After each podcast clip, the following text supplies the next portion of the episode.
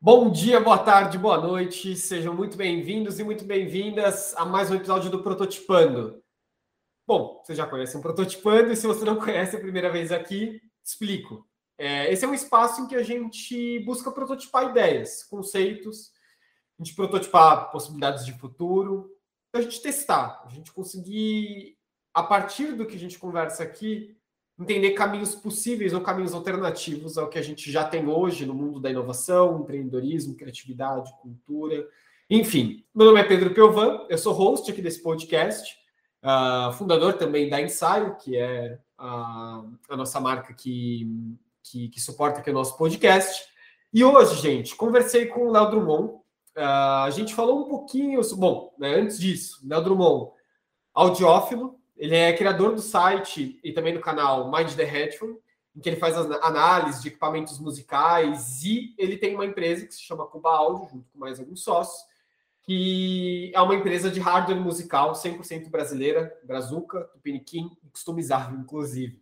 Então, uh, hoje a gente falou um pouquinho sobre empreendedorismo, um pouquinho do lado A, lado B do empreendedorismo, inovação, e eu acho interessante ouvir esse episódio, gente, com um ouvido atinado para a experiência que o Léo teve de inovação. Né? Ele, ele descreve muito bem a experiência que ele teve de inovação e que ele não necessariamente declarou isso como um processo de inovação, não teve né, toda aquela aquele establishment, né? Aquele aquela institucionalização da inovação. Ela só foi acontecendo. Eu achei isso bem interessante, eu acho que é legal ouvir com, com esses ouvidos. Já aproveitando aqui as piadinhas enfim, porque é como uma empresa de áudio. Enfim, péssima piada. Vamos direto para a entrevista, que eu acho que vai ser melhor. Um, dois, três, prototipando. Bom, Léo, primeiro, prazer falar contigo, cara. Tava, tava ansioso por esse momento, na verdade, eu como um, um fã do, uh, do, do, do, teu canal no YouTube. Ah, maneiro, cara. Obrigado. Léo, eu tô muito curioso, cara, e eu queria hum, começar te perguntando qual foi a primeira vez, é, ou não sei se você lembra, de quando você ouviu alguma coisa e falou: hum, peraí, eu tenho algum sentido aqui que eu tenho que ir por esse caminho? Quando Cara, foi esse momento é. que, que o ouvido chamou a atenção? Cara, não tenho. Desde que eu me conheço por gente, eu, eu liguei para isso. Assim, eu, eu, não sei o que, que é não prestar atenção em qualidade de som. É, acho que, assim, me, me, meus pais sempre tiveram uma, uma relação muito próxima com a música, então é, para assim, isso sempre, sei lá, eu sempre ouvi música.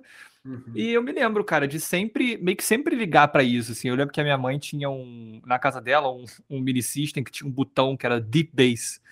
E aí, é, você, cara, apertava e eu, eu achava que o som ficava muito melhor. É, então, pô, eu, eu, lembro de pegar o, o fone do, do Discman da minha mãe, porque eu achava que a qualidade de som era bem melhor do que a do meu. Então, cara, eu, eu não sei o que, que é não prestar atenção. Assim, eu nunca tive um, um momento de, pô, peraí, eu tô prestando atenção nisso, que eu sempre prestei, entendeu? Então, sempre uhum. fez, fez parte da minha vida. E teve um momento em que você falou assim: eu vou fazer disso da minha vida, meu negócio. Não. É... Foi acontecendo. Foi, foi acontecendo. É, total, total. Assim, foi, foi, pô, sei lá, eu comecei é, fazendo reviews, porque eu, eu lia muito review quando eu decidi meio que entrar nesse, nesse mundo mesmo, porque foi assim, é, eu, eu, como eu falei, eu sempre ouvi muita música, muita. Então eu, eu, eu não lembro é, de não ter um Discman, de não ter um iPod. Sempre, eu sempre tive. Então, é, quando eu, sei lá, quando eu era novo, eu tinha um Discman e ficava ouvindo minha música no Discman. E aí, é, depois eu tive o iPod, aí é, eu lembro que quando eu morava na. Eu morei na Inglaterra, fiz isso no médio lá, e lá eu fiz música. E lá eu, eu, eu tinha um iPod, eu não saía de casa sem o iPod, aquele iPod clássico de 160 GB. Uhum. E aí eu lembro que eu sempre que eu viajava, eu comprava um fonezinho no aeroporto. É, pô, ah, um fonezinho de 50 dólares, um fonezinho de 30 dólares, sempre buscando, e nunca, nunca achava bom. E aí, e chegou uma hora que eu pensei, pô, cara, é, tô, toda hora eu gasto um dinheiro tentando chegar na qualidade de som que eu quero e nunca tá bom. Então, vou, pô, eu tava para fazer 18 anos, aí falei, cara, pô, vou ver se eu de repente consigo, de presente de 18 anos, um fone melhor. E aí eu comprei meu primeiro fone realmente assim, de um nível mais alto. E e de, isso foi tipo um ano antes de eu, de eu voltar para o Brasil. E quando eu ia voltar, tinha sobrado umas libras, né, do dinheiro que eu tinha para viver lá. Uhum. E aí tinha sido lançado um outro fone que era concorrente do que eu tinha. É, e tinha uma galera falando que era muito bom, que era melhor sobre vários aspectos. E eu falei, ah, vou comprar. Aí eu comprei e eu tive esses dois.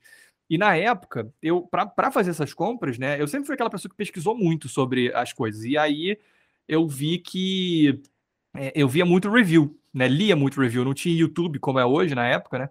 Então eu, eu, eu lia muitos, muitos reviews, ia para fórum e tudo mais. E aí eu resolvi, um, um dia, eu estava numa comunidade no Orkut sobre fones de ouvido, que era um lugar onde justamente eu, eu lia sobre o assunto, e estavam falando sobre esses dois fones que eu tinha. E aí eu cheguei e dei minha opinião. Falei, ah, pô, eu, eu acho isso, isso e aquilo. Alguém perguntou assim, ah, mas como é que você sabe? Eu falei, ah, porque eu tenho os dois. Aí falaram, pô, você podia fazer um review? Aí eu lia muito review, né? Eu falei, ah, beleza. Aí fiz um texto para passar as minhas impressões, né, daqueles dois fontes. Uhum. É, esse review, inclusive, existe até hoje na internet, porque eu, eu tenho ainda o, o site, né? E ele é o primeiro review que está publicado lá. Legal. E aí foi tipo, eu tinha o. Eu, eu, eu comecei a fazer, né? Como eu falei, no, no Orkut. Uhum. É, aí, cara, esse hobby de áudio você vai entrando, né? Aí, pô, eu tinha dois in-ears. Aí, assim, a galera falava dos headphones, que era muito diferente, que era muito melhor, não sei o quê. Aí fui lá, pô, comprei um headphone. Aí depois, pô, não, os amplificadores de fone fazem uma bela diferença, é valvulado. Aí fui lá, comprei um. E, e tudo que eu meio que. É, é, os equipamentos, assim, aos quais eu tinha acesso, né, com, que eu tinha contato, é, eu falava sobre no. Eu fazia review no Orkut. Uhum. Aí chegou uma hora que eu vi que, pô, não tava maneiro é, aquele, aquilo ali como canal, né? Falei, ah, vou, vou fazer um blog. Aí fiz um blog onde eu postava esses reviews. Aí foi indo, cara. Aí algumas pessoas começaram a mandar coisa para eu testar. Tipo, aí loja começou a mandar, marca começou a mandar. É, e aí era uma época também que, assim, eu, eu ainda eu fazia muito trabalho como freelancer de design. E, pô, na época eu era muito novo, não tinha custo de vida nenhum, quase. É, ainda morava com meu pai e tal.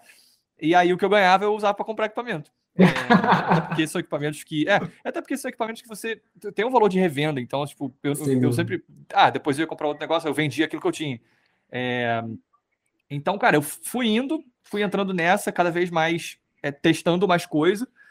É, e, e sempre meio que fazendo os meus reviews. Aí chegou uma hora que eu resolvi fazer um canal no YouTube, assim, e hoje é, vivo disso. E a, a Cuba foi. Meio por aí, no sentido de que, pô, eu fazia eh, faculdade de design de produto, que era uma coisa que eu gostava, minha ideia era, era abrir um escritório de design. Uhum. Só que eu, é, no meu projeto final, é, eu resolvi fazer um fone, né? Porque você pode criar um produto que você quiser, é, e contanto, obviamente, que seja embasado e tudo mais. E aí muita gente faz é, produtos em suas áreas de interesse, né? Porque a gente faz Sim. como usuário também.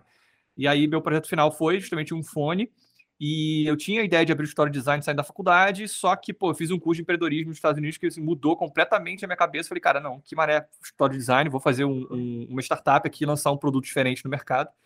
É, aí juntei com três sócios, que é, dois iam ser meus sócios do Story de Design, um outro foi uma pessoa que a gente conheceu também, é, que também queria fazer uma marca de fones, que estava vendo o crescimento do mercado.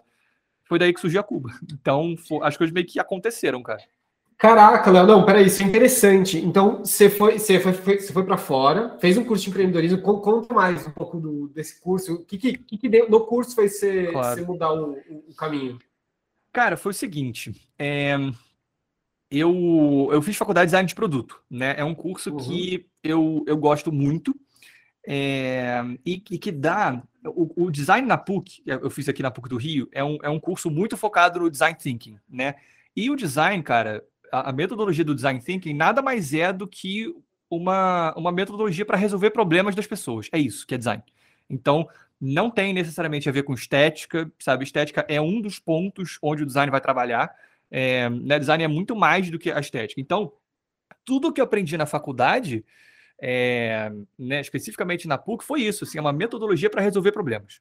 É, e quando eu estava me formando, eu fiz esse curso nos Estados Unidos, foi, é um intensivão lá de. chama EDP, é do, do MIT, da escola de, de é, Management School lá deles. Uhum. E é um intensivão lá, acho que de uma, duas semanas, não lembro direito. Tá. E foi um curso que eu, eu me lembro que assim, a gente tinha que é ler bastante coisa antes do curso, né? O curso ele é, é foi criado por um cara que se chama Bill Howlett. Ele tem um livro que chama 24 Passos para o Empreendedorismo Disciplinado. É, e é, é, é, muito muito foda assim. O, o, MIT ele tem um histórico, né, de, de empreendedorismo assim muito forte. Pra você ter uma ideia, eles contaram que, se eu não me engano, se fosse feita uma, é, um, se fosse feito um país é, cujas empresas são de ex-alunos do MIT, se eu não me engano, seria tipo a décima economia do mundo, um negócio desse. É, eles têm. É, eles, é, é, isso. Assim, a, a, é, a, cultura de empreendedorismo deles é muito forte. É uma faculdade muito, tipo, mão na massa.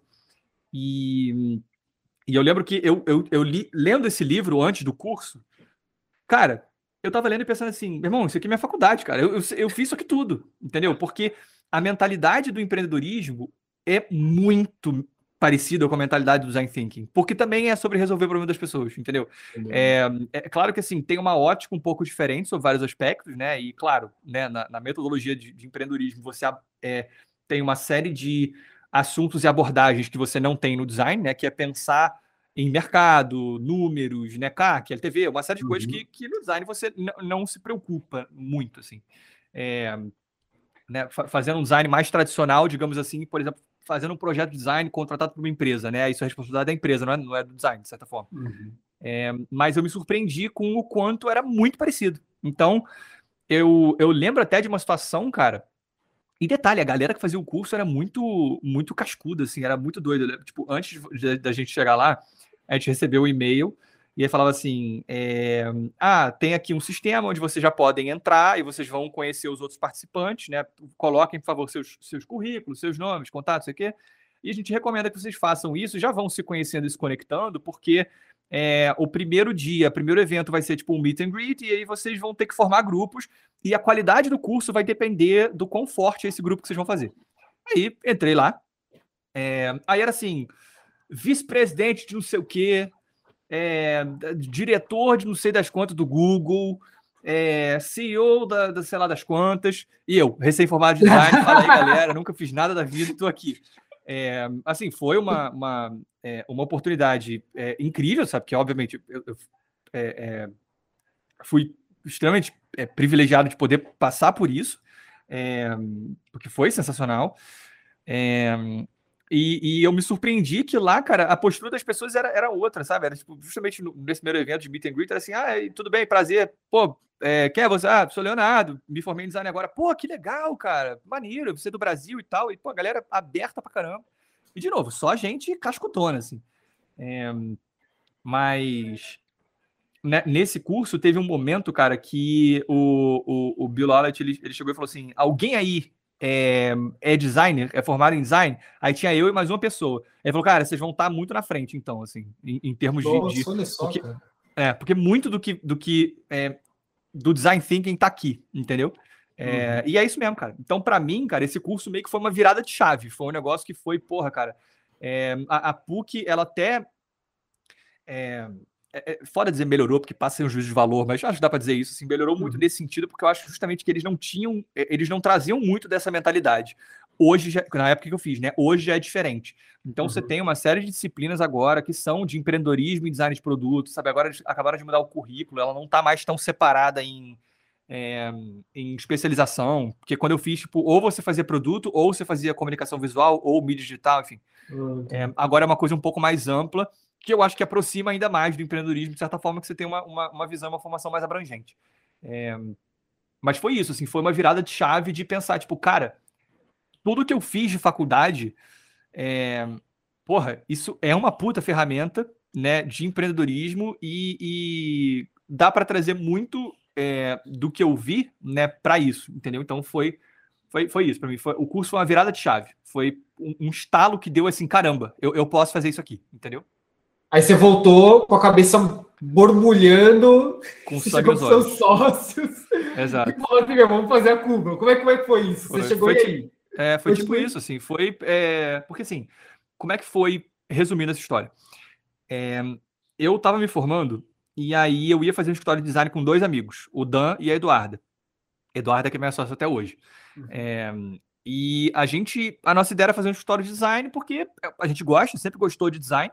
É, e porque era o que a gente via como caminho natural a fazer depois de fazer uma faculdade de design, né? Assim, é, é não é, é, é uma área nova, é uma área que não é tão valorizada no Brasil. Então, assim, você até tem alguns polos, sei lá, você tem no, no, sul você tem uma, uma, você tem algumas indústrias, você tem algumas coisas. Aqui no Rio você tem um ou outro escritório de design maior. São Paulo tem uma coisa ou outra. Mas não é um país que tem uma cultura disso. Assim, você se forma em design, tipo, não é um mercado fácil, não é um mercado maduro. E então, por gostar, né, e por ver essa situação de mercado, a nossa ideia era fazer um história de design. É, só que a gente foi. É, teve, teve uma situação, cara, que eu tava no final da faculdade, eu acho, ou é, acho que eu tava, tipo, no meu período depois de design, de, desculpa, depois de, de projeto final, que eu tive que fazer mais um. É, um garoto veio falar comigo porque ele tinha uma empresa de relógios que estava incubada na incubadora da PUC, que é o Instituto Gênesis. E ele estava vendo que o mercado de fones de ouvido estava crescendo muito nos últimos anos e queria fazer uma empresa com o sócio dele da marca de relógios de fones de ouvido e precisava de alguém que entendesse disso. Na época, eu já tinha o meu, meu, meu, meu site, não era o canal ainda não, é, e o meu projeto final foi um fone. Então, assim, as pessoas lá na faculdade sabiam que, ah, pô, ele entende de fone de ouvido, porque eu fiz o projeto em cima disso e tudo mais. Então, como ele queria alguém que entendesse, ele veio falar comigo, né, para sei lá, para entender, para saber de fornecedor, né, pô, o que que, tecnicamente, né, como é que é o desenvolvimento de um fone e tal, precisava de, um, de alguém que entendesse disso. E aí, na época, é, eu virei e falei para ele, falei, cara, eu tô me juntando com dois amigos para a gente fazer um escritório de design, de repente tá aqui o nosso primeiro projeto, a gente pode fornecer o desenvolvimento desse fone de ouvido para tua empresa. É, mal sabia eu que a gente não tinha capacidade nenhuma naquela época de fazer isso, a gente ia quebrar a cara, enfim, tinha uma série de questões aí. É, tanto que na Cuba a gente acabou contratando uma empresa de engenharia para de fato tornar o nosso projeto industrializável, vamos dizer assim, né? A gente trabalhou na parte de design, eu trabalhei na parte de áudio, mas precisou de uma empresa para fazer isso. Então, assim, na verdade, o que eu acabaria fazendo, o que a gente acabaria fazendo para eles era só o design mesmo. E mesmo assim, nada incrível, né? Pô, a gente estava saindo da faculdade, não... enfim. Uhum. Mas é, Aí eu fui fazer. Aí era ele com o sócio dele, ia fazer a marca lá de fones, e eu com os meus dois sócios ia, com o meu história de design, fazer o, o desenvolvimento, a conceituação desse primeiro fone para eles. É, e quando eu voltei do, do curso, aí que foi assim: que mané história de design, nada disso, vamos embora fazer uma startup aqui. O sócio dele resolveu sair nessa época, então ficou só ele. E foi assim, cara, nós quatro, tá aqui, vamos lançar um produto, vamos fazer a, a nossa empresa. É, uhum. Então foi, foi assim que rolou. Ah, entendi, entendi. Interessante. E a partir disso, vocês começaram todo o processo de conceituação, etc. Isso, isso. E, e bom, né, vocês desenvolveram. Conta um pouquinho, Léo. É, eu estou curioso sobre isso. Vocês desenvolveram, olhando para vocês, olhando para o mercado, como, como, é que foi esse processo de desenvolvimento da Cuba em si? Sim. É, foi um, uma mistura muito. É, que acabou dando muito certo das duas coisas. Por quê? É, o que a gente, o, o que norteou o desenvolvimento do, do disco, né, que é o nosso primeiro produto, foi que a gente via o crescimento do mercado de fones, né? A gente sabia que era um mercado que estava em franca expansão. É, se eu não me engano, de 2011 a 2013, o mercado de fones de ouvido premium dobrou de tamanho por causa da Beats exclusivamente. O cara tinha uns 60% do mercado é, do que você está usando, inclusive. É, e é dessa época aí. E eles, assim, eles tomaram o mercado porque eles transformaram o fone de ouvido num acessório de moda né? O, como é que era fone de ouvido antes? Assim, história rápida dos fones. Fone sempre foi um acessório, né? Sempre foi um item muito secundário. Uhum. Você tinha é, fones quando não dava para você ter caixa de som. Era, era basicamente isso. Então, fones tinham aplicações é, mega específicas, tipo quando surgiu, né? Era para uso militar, por exemplo, em comunicação. É, você até teve uma coisa ou outra para uso em, em, tipo ópera, é, concertos, uma coisa assim, você ouvir de casa. É, e aí era uma coisa com linha, um negócio muito doido. É, e aí você tinha um ou outro uso profissional de áudio mesmo, mas era isso. Não era uma coisa que existia para o público consumidor, porque não existia áudio portátil. Você não tinha um Discman, você não tinha nada. Começou a surgir com o Walkman, né? É, com rádio portátil, acho que até tinha uma coisa ou outra, mas muito pouco. É, mas começou a aparecer com o Walkman, depois com o Discman, mas sempre, é, mesmo nessa época, né, quando você estava começando o mercado de áudio pessoal, você tinha meio que é, os fones meio que commodity, que era o que vinha com o teu aparelho e não era nada. E se você quisesse um equipamento melhor, era um equipamento profissional, feito para uso profissional. Então, tipo, COS Porta Pro, tinha uma aliena da Sennheiser, eram, eram coisas muito voltadas para o meio profissional. Você não tinha um equipamento para consumidor que, que tinha aquilo como área de interesse, vamos dizer assim. Uhum. É, a primeira marca que começou a mudar um pouco isso foi a Bose. A Bose ela tinha uma linha feita para tipo é, executivos, principalmente, que assim, andava muito de avião, aí tinha lá a linha Noise Cancelling deles, né? É, então, fone era muito isso, assim, você tinha os fones commodity, que era o que vinha com os aparelhos lá, você tinha os fones feitos para o mercado profissional, e acabou. E você tinha a Bose como a única marca ali que ia atacava um público mais consumidor geral com produtos mais de qualidade. É, veio a Beats e mudou isso, porque ela falou, cara, não. Foi, na verdade, a Beats nem foi a primeira marca que fez isso, não, foi a V-Molda. Mas a primeira que executou isso de uma forma muito massiva foi a Beats. É, veio a, a Beats e falou, cara, não, eu vou transformar isso aqui no item de desejo, no acessório de moda. Então ela fez fones com design né, trabalhado, que não existia antes, muito focado no público jovem, então, tipo, mais moderno, cheio de cores e tal. Teve aquela estratégia brilhante de marketing de sair distribuindo fone para tudo quanto é famoso. É, e ele virou um item de desejo. Né? O jovem que nunca viu motivo para investir num fone de ouvido passou a falar: pô, não, eu quero comprar isso aqui. Né? Isso não é mais uhum. só um, sei lá, é como se chegasse uma empresa hoje e transformasse torradeiras no item de desejo, né? O jovem hoje, né, de 15 anos, não fala assim, eu quero de Natal uma torradeira, né? É, porque ele é um item genérico, não é nada. É, quando a, a, a Beats transformou num, num acessório de moda, ela transformou no item de desejo. E a gente viu que isso foi feito muito bem pela Beats, né? Como é, é, foi transformador no mercado só que com uma pegada muito de. Os fones, muito de. Essa coisa do hip hop, do rap, sabe? Cheio das cores, uma coisa meio ostentação e tal. E tinha um público que não tinha nada a ver com isso, né? Então, a primeira coisa que norteou o desenvolvimento do disco foi, cara, eu quero trabalhar o fone como um acessório de estilo para aquele cara que, pô, ou para aquela, aquela mulher que, porra, vai gastar num, numa mochila maneira, numa jaqueta maneira, num óculos maneiro, é, mas que não tem nada a ver com essa estética da Beats. Então, uhum. era muito a galera de design, por exemplo, né, que eu, que eu via na PUC. Então, a gente queria fazer uma coisa para essas pessoas. É, só que, óbvio, isso é um hobby meu, uma área de interesse meu, então a gente acabou trazendo uma série de atributos que eu tenho, que, assim, que eu desejo como robista, né? Que eu não encontrava no mercado. Então, pô, um fone completamente modular que você consegue trocar todas as peças, né?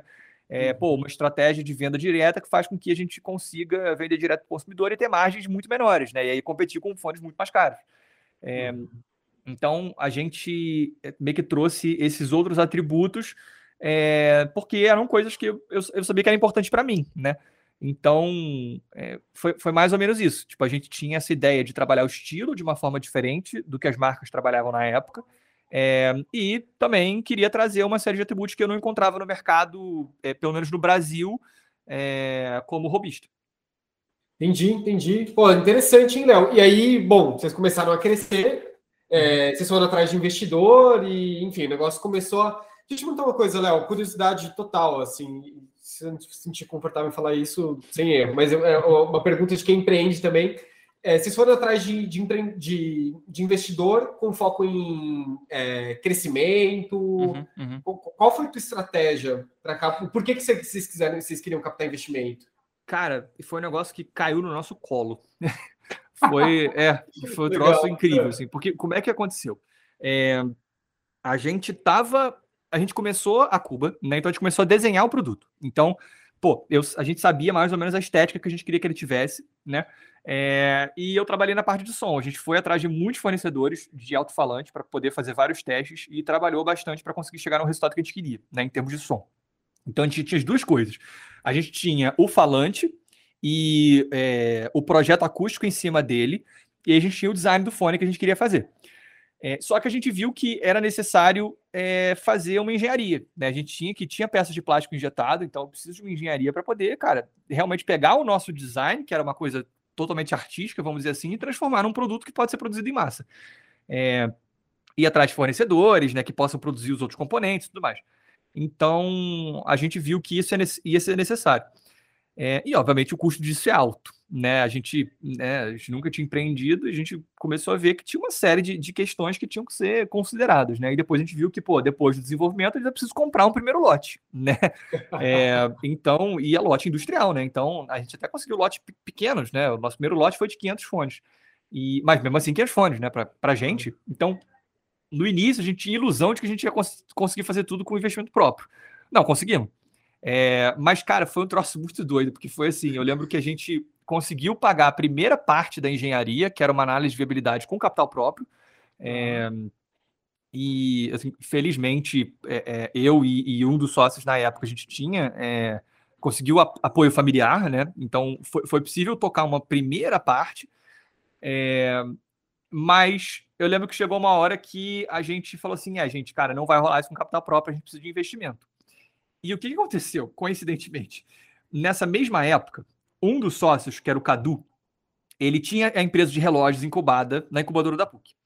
E estava rolando um, um curso que chamava Meu Futuro Negócio, que era uma parceria do Instituto Gênesis, que é incubadora da PUC, com a Firjan. Ele, como incubado pela, pelo Instituto Gênesis, tinha direito a fazer esse curso, só que ele não tinha tempo, não tinha interesse, sei lá o que, que era. E ele perguntou pra gente, pros outros sócios, alguém aí quer fazer? Aí a Duda quis, minha sócia.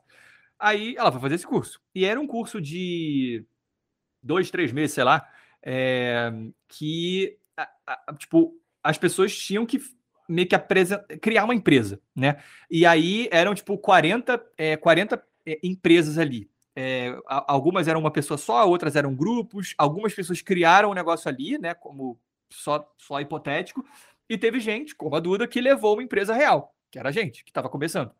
Uhum. É, a etapa final desse curso, é, na, quer dizer, no, no, no, final do curso, oito empresas eram selecionadas para uma segunda etapa. Uhum. Essa segunda etapa era um treinamento de é, um mês, sei lá, é, mais até, é, de pitch para investimento que era ministrado pela Camila Farani, que na época, né, é, Camila falando do Shark Tank, investidora anjo e tal, na época ela, ela dava aula na FGV, né? não era a Camila Farani que é hoje, mas era um curso intensivo de treinamento de pitch para investimento. Ela era investidora do Gavianedos na época, nem tinha sido presidente, nada, assim, era a Camila. É, a gente fez, a gente foi selecionado e, pô, a gente levou super a sério. E aí, a fase final desse curso era um, uma, um pitch. As, as, outras, as outras empresas fariam um pitch para um painel de investidores, é, de executivos e tal. É, e o prêmio, na verdade, era, uma, era um curso na Espanha de empreendedorismo. Só que foi o seguinte: a gente apresentou, a gente ganhou, e pela primeira vez na história do curso saiu o investimento ali, porque os investidores falaram, pô, quero investir nisso. E, e eu não tô de sacanagem na semana anterior foi na semana que a gente pensou, cara, não, a gente vai precisar de investimento mesmo. Aí eu liguei para engenharia, falei, é, aí eu falei para a empresa que fez engenharia para a gente, né? A gente tinha feito já a primeira fase, falei, gente, agora a gente vai ter que esperar, porque realmente a gente não consegue, vamos ter que conseguir investimento, isso aqui. Uma semana depois eu liguei, aí conseguimos, cara, vamos embora. foi um troço de louco. Cara, deve assim. ter ficado, esse cara é mágico. Foi, não, foi assim, a, a cagada do milênio, cara. É, porque foi isso, foi um troço que caiu nas nossas costas. Eu até, cara, achava que passar por uma rodada de investimento é muito mais fácil do que realmente é, porque a primeira experiência foi assim, pô, foi isso, cara, foi muito fácil. E agora a gente acabou de passar por uma e essa foi uma rodada aí que levou, cara, sete meses para sair. É, e se contar desde que a gente começou a pensar nisso, estruturar e tal, cara, um ano e meio. Isso é o normal, né? Sim, é, sim. Mas foi, foi essa história, cara. Que legal, que legal, né? Pô, nossa, sincronicidade gigantesca, né, cara? É, é. E, e hoje, né? Bom, hoje vocês estão no estágio muito diferente desse que a gente está rememorando aqui, né? Uhum. É... Mas as dores permanecem. É, então, eu queria te perguntar isso. O que, que? É. Porque, cara, assim, eu, eu, também tive, tive algumas empresas Tive empresa que demandou exatamente da mesma mecânica de engenharia. Eu não sou de engenharia, assim, hum. sou de relações internacionais, cara. Caí. Enfim, totalmente de paraquedas. Você ouve o Petit Jornal? Não, não ouço, mas conheço. Conheço. Pô, é bom? É bom pra caramba. Eu me interesso muito por isso, mas enfim, é. só. É, de, de, política internacional, eu gosto muito do xadrez verbal, que é um. Não enfim, conheço. É, é, é, um, é um podcast bem, bem bacana, assim, de notícias internacionais. Maneiro, maneiro. Vou procurar. Mas, mas pô, vou seguir a dica. Segunda pessoa que me fala do Petit Jornal. Vou... É vale muito, cara, vale muito. Vou dar uma olhada. e. Ah, sim, claro. Então, e, e, eu queria te perguntar, assim, o que, que, continua, cara, de, de dor, assim, porque existe todo um romance sobre empreendedorismo e a beleza, e de fato, puta, legal pra cacete. Bom, pelo menos, é, acho que a gente deve compartilhar um pouco disso. Mas o que, que continua doendo, Léo? Cara, as dores elas nunca passam, muito pelo contrário, elas só aumentam, na verdade. É claro que a gratificação também aumenta, né? Eu pô, me sinto muito, muito sortudo e privilegiado por trabalhar com o que eu trabalho, né? Tanto na, na Cuba quanto no canal. É, mas, cara, é, é foda, assim. É, a, a, o que, que a gente tá. A, o que, que tá acontecendo agora? É, a gente felizmente conseguiu ter um produto que fez sucesso, né? Então foi bem aceito pelo mercado. É, e a gente cresceu muito né, ao longo de, desses anos, né, desde que a gente começou a operar. Mas chegou uma hora que a gente viu que para a gente conseguir é, aumentar o nosso ritmo de crescimento né, e conseguir chegar onde a gente queria, é, num, num, a curto prazo, vamos dizer assim, a gente precisava passar por uma outra rodada, né? Porque a gente quer lançar novos produtos, né? Isso exige muito capital, muito investimento. É, a gente queria é, meio que amadurecer a empresa, né? A equipe, é, criar áreas que a gente ainda não tinha, como área de desenvolvimento de produto, é, área de marketing, é, comercial, né? Sair um pouco da empresa MVP e falar, não, cara, vamos estruturar isso aqui agora para a gente chegar num outro nível de crescimento. É, chega uma hora que, que isso passa a ser inevitável, né? Ou você cresce ou você morre, porque você fica estagnado naquele ponto. Chega uma hora que, cara, não, não é isso, não tô aqui para isso. É, e a gente viu que seria necessário passar por uma rodada de captação para isso. É, e a gente conseguiu, felizmente, é, fechar uma rodada. E, cara, agora a gente está justamente fazendo essa reestruturação. E é foda. Então, é, né, é contratação de equipe, né, é reestruturação do, do quadro que a gente tem hoje, é pensar em outras metas. É, crescer dói, cara. Tipo, não não é fácil, né? Você sai muito da zona de conforto, né? Eu tô empreendendo pela primeira vez, então eu tô aprendendo fazendo, né? Então, cara, é foda. Tem horas que é muito. É... Não gosto de ficar usando palavra em inglês, mas tem, tem, uma palavra que é, é porque eu acho que ela passa muito bem, que eu quero dizer, eu não sei exatamente o que seria uma tradução, mas tipo, overwhelming, sabe? É uma hora que é, é. tipo, caraca, cara, é muita coisa, eu não sei nada disso, né? É, pois é, então, sim, putz, sim. a gente tá é, fazendo uma série de contratações agora, e eu tô vendo muita coisa que, putz, eu não fazia ideia, que são regras que eu tenho que seguir, que tem que ser de um jeito, tem que ser de outro. É, a parte financeira é desafiadora, é, então, assim, você tem que se cercar muito de bons profissionais e, e, e cara, é, é, é, aquilo, tipo, sem, sempre foi desafiador, mas meio que nunca foi tanto quanto agora, nesse exato momento, entendeu? É, e isso veio com crescimento. Então, isso, isso não passa. Eu acho que é, é de novo, é a, é a, dor do crescimento, cara, que é, é, permanente. A gente pode virar um monstro gigantesco e vai, vai ser difícil do mesmo jeito. Claro que as dificuldades mudam, né? Mas nunca, acho que nunca é uma coisa fácil, cara.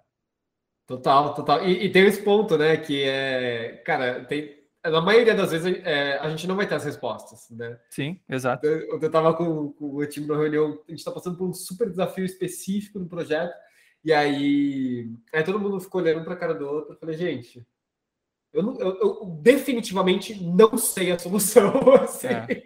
É eu isso, não cara. tenho a solução para isso. A gente vai ter que criar, cara. É. Não, e tem o que você falou do, do glamour do empreendedorismo. Tipo, cara, putz, se você tá entrando no empreendedorismo pelo glamour para ganhar dinheiro, é a pior decisão que você pode tomar, é a coisa mais estúpida que você pode fazer, porque assim, a chance de você ganhar dinheiro é muito cara, pequena. É muito pequena. Pô, se, se eu tivesse. É, no mercado, vamos dizer assim, eu provavelmente estaria ganhando muito mais que eu ganho hoje pela empresa. Porque, cara, é muita luta, é muito difícil. O, eu, eu sempre falo, Léo, às vezes eu, eu participo ad hoc né, de processos de, de aceleração e tal, mentoria, e aí eu falo assim, a primeira coisa que eu falo é, eu quero te convencer a não, a não empreender. É, Porque assim, tipo se, eu, se, você, se você continuar numa posição que você quer empreender, cara, então manda bala. Mas assim, eu vou fazer de tudo para te convencer. É. E a primeira coisa que eu falo é: você quer ganhar dinheiro? Não empreende. Cara, trabalha num banco. é Juro, isso. trabalha num banco que você vai ganhar muita grana. Assim, é, tudo bem, é. né? Sua vida vai ser um inferno, vai ter toda Sim. aquela história, os efeitos paralelos a isso. Mas Sim. assim, não, não é o lugar, cara. Empreender, Exato. Assim, tudo bem, você pode chegar no 0,01% que consegue fazer uns milhões e tal, ganhar muita é, grana, mas assim. É, quantos, né? É, é. exato, exato. Assim, você, você, tem que ter um outro motivo. Eu, eu, eu, gosto de dizer que a gente empreende, não sei se você vai concordar comigo, é um porque a gente ama muito, acho que tem, tem uma, uma questão de desejo, e tem uhum. uma questão que é, é, um pouco da inevitabilidade, assim, é meio que inevitável, não tem outro caminho, a gente não tem outra opção. É. Né? Eu sinto isso, pelo menos. Pode, não, eu, eu vou ser muito franco com você, cara. No meu caso, eu acho que ainda envolveu imaturidade, cara, para ter noção do que eu estava fazendo, entendeu? É, do caminho que eu estava seguindo. Acho que assim, eu não tinha, eu não tinha muita noção, sabe? É, acho que é, foi, pô, no meu caso, eu posso afirmar assim, com certeza que envolveu imaturidade, de, de eu não tá tendo noção do desafio que eu estava tava, tava tomando, assim, e, e, em algum lugar ter uma, uma falsa sensação de que meio que é, meio que tava tranquilo se desse errado, entendeu? É, cara, é, é isso, é, é, é, foda. Uma ingenuidade, né? Existe. Exato, existe... exato. Mas assim, né, eu acho isso interessante, porque eu acho que faz parte do primeiro passo. Bom, pelo menos eu me identifico com isso, né? Uhum. Eu, na primeira vez, na segunda e na terceira, é, eu sempre fui muito ingênuo, assim. E, uhum. Puta, e foi muito bom, porque eu quebrei muito a cara. Eu imagino que você também. É. Assim. é, cara, eu dei, a gente deu muita sorte de. Foi isso, né? A nossa primeira empresa é difícil dizer, tipo, dá certo, né? Mas assim, tem dado, felizmente tem crescido, né? Então, assim, tem, tem acontecido. É, mas, pô, é, é, o que não falta é isso, cara. É, é, é, normalmente quando você vai passar por. Você deve saber, né? Você vai, certamente, você vai passar por rodada de investimento.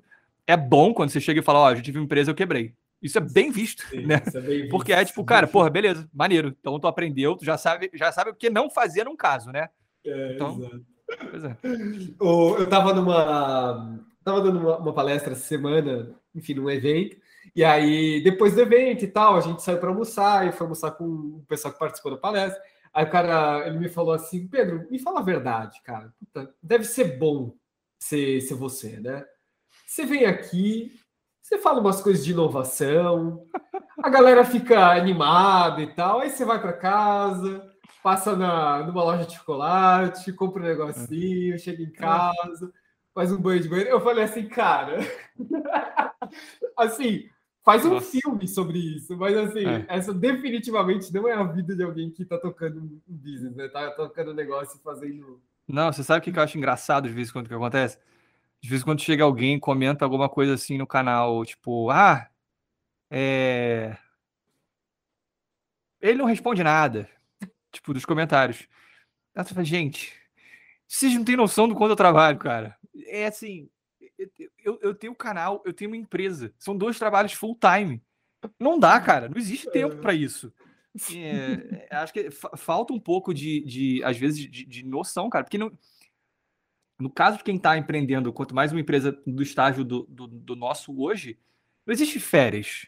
Não existe, tipo, chegar em casa e esquecer. Não tem isso, né? É um peso nas costas o tempo inteiro, porque o negócio depende de você, entendeu? Então, assim, hum. cara, é... Não, vai ter comida na mesa dependendo de você, vai ter. Exato, é, é difícil, cara. É, não, é puxado, é puxado pra cacete. Ô, ô Léo, me fala uma coisa. Você vê os conteúdos que você produz, Léo? Como assim? Se eu assisto? Tipo, é, você, você, assiste um, você assiste um vídeo teu, você assiste as coisas que você produz ou não? Sim, sim.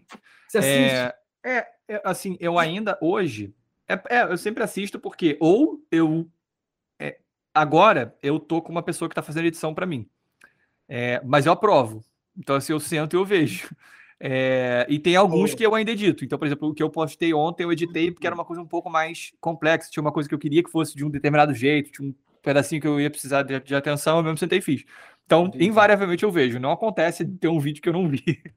Entendi, entendi. Não, boa. Cara, eu, é, eu fico com medo de assistir as coisas que eu produzo. Porque, cara, a chance de eu discordar do que eu falei é muito alta e aí, aí eu não vou conseguir sair desse loop, sabe? Ah, de... tá, é. Enfim, mas aí é, é, é, é noia minha mesmo. Sim.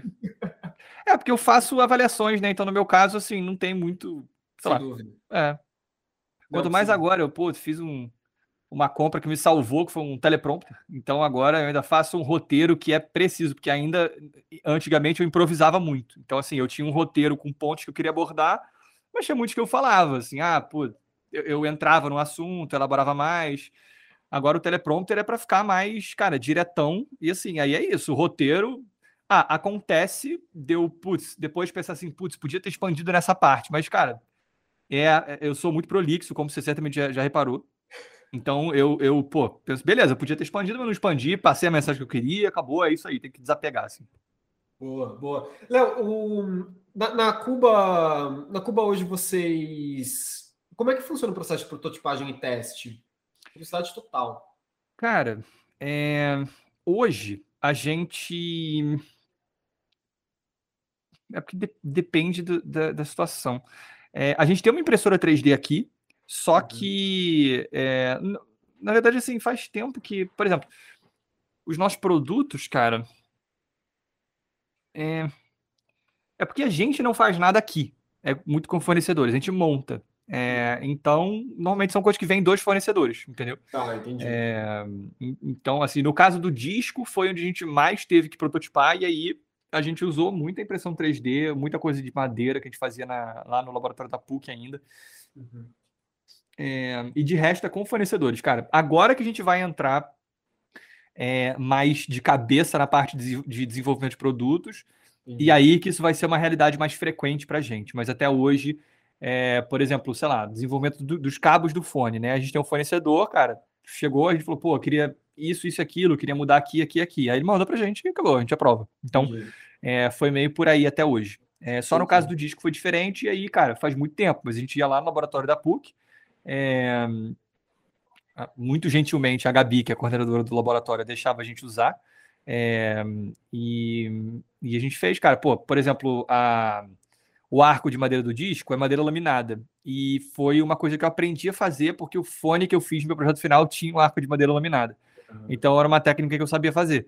Então é, a gente é, meio que fez muitas coisas lá. Aí outras eram impressão 3D. Aí depois que entrou a empresa de engenharia, que é a Victon, aí começou a ir para eles, né? Aí tinha o tryout uhum. das peças e tal, mas foi, foi tipo, bem aleatório, assim. Entendi, entendi. Tipo, o, o, o processo de, de teste técnico fica mais com eles, é. e aí um teste mais de usabilidade, ou enfim, de percepção de cliente, etc., fica mais com vocês. Isso, exato. Legal, legal, legal. Interessante, interessante. É. Cara, Léo, é... uma outra pergunta que eu tenho. Quais são as tuas referências, cara? De design? É. é cara, tem uma para mim que é a parada para mim que é a Bang Olufsen. Para mim, aquilo ali é, é, genial. Eu acho que eles têm uma pegada um pouco mais fria do que a nossa. É, eu diria que, assim, se eu tivesse que definir, tipo, putz, o que que é, o, o que que eu quero que seja o design da Cuba?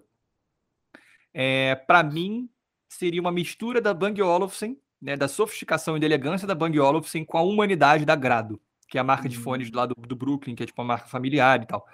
Para mim seria seria isso assim. É, eu amo carro também então para mim carros é, né para a inspiração cara uma das inspirações da marca Cuba né, o desenho da marca é, foi a Pagani é, uhum. que pô são carros meio que artesanais vamos dizer assim de certa forma né muito a visão do Horácio Pagani sabe é, então tem essa também é uma, uma inspiração, cara, legal pra gente. É, acho que as principais são essas, cara. Legal, legal, legal. Pô, Léo, interessante, cara. É, eu tenho uma última pergunta, Léo, até pra gente descer os nossos três de pouso aqui. É... E essa é uma pergunta que eu faço para todo mundo que passa aqui no Prototipando. Uhum. O que é a vida? A vida? Cara, é, a vida é uma puta de uma sorte, um privilégio estar vivo, sabe? É, tem uma frase que é bem. É, é, meio. Não sei se é clichê ou se ela é uma frase meio brega, mas assim, tipo, o sentido da vida é dar sentido à vida. Né? Eu acredito nisso. Eu acho que a gente está aqui por uma. É, bom, não sou uma pessoa religiosa. é, para mim é uma, é uma sorte absurda né? A gente tem o, o, privilégio de estar vivo, de poder experimentar as coisas que a vida traz para a gente. É, e é um prazer é, poder navegar pela vida. É, é, é, é foda também falar isso sem parecer é, extremamente alienado e privilegiado, porque, né, para muitas pessoas a vida representa um grande sofrimento, né? É, mas eu acho que pelo menos a gente tem que sempre aspirar ao, ao, ao crescimento, né? Encontrar os pequenos prazeres é, da vida para meio que tirar o máximo enquanto a gente está aqui, porque é a única chance que a gente tem. É de não estar daqui a pouco, né? Oi? A única chance que a gente tem é de não estar daqui a pouco, né? Exato, é exato. É. Acho que, acho que para mim é meio por aí, assim. Massa, legal, legal. Léo, cara, brigadão pelo teu tempo, por topar fazer esse bate-papo. É, que isso, cara. Foi um prazer. Quem quiser conhecer o Mind the Headphone, quem, quem quiser conhecer o trabalho da Cuba, dá o caminho das pedras, Léo. Como é que as pessoas te acham, acham o teu trabalho? Claro. É, então, no, tem o meu canal no YouTube, né, que é o Mind the Headphone, só buscar lá no Google. No YouTube, perdão, Mind the Headphone. É, e no caso da Cuba, é sempre Cuba, Cuba com K, nada a ver com país, é cuba.audio, assim, Instagram, Facebook, é, aliás, não, Instagram e Facebook acho que é Cuba Áudio direto, mas o site é cuba.audio. É, é isso, sigam a gente lá para acompanhar nosso trabalho. Esse ano, se tudo der certo, a gente vai ter bastante lançamento. Então, é isso. E brigadão pelo convite, foi um prazer. É... E obrigado a quem estiver ouvindo, né? Fico muito feliz em terem pessoas que estão interessadas no que eu tenho para falar. É, né? Me sinto assim muito, muito privilegiado por isso. Muito bem, gente. Essa foi a conversa que a gente teve com o Léo. É, eu acho que foi, enfim, foi, foi fantástico. O Léo tem uma experiência incrível com, de empreendedorismo e acho que a Cuba é uma ótima referência uh, ah, para quem, enfim, quer se aventurar um pouquinho nesse mundo uh, ou já está nesse mundo aventurado. Né? Então, fica aqui a, a, referência. Sigam, pelo amor de Deus, sigam o, o Mind the Headphone no, no YouTube. Um canal super interessante em que você vai ter lá um pouquinho mais sobre os fundamentos de, de áudio e também revisões, que é mais interessante também. Gente, no mais é isso. A gente fica por aqui. Um abraço para vocês e a gente se vê no próximo Prototipando. Tchau, tchau!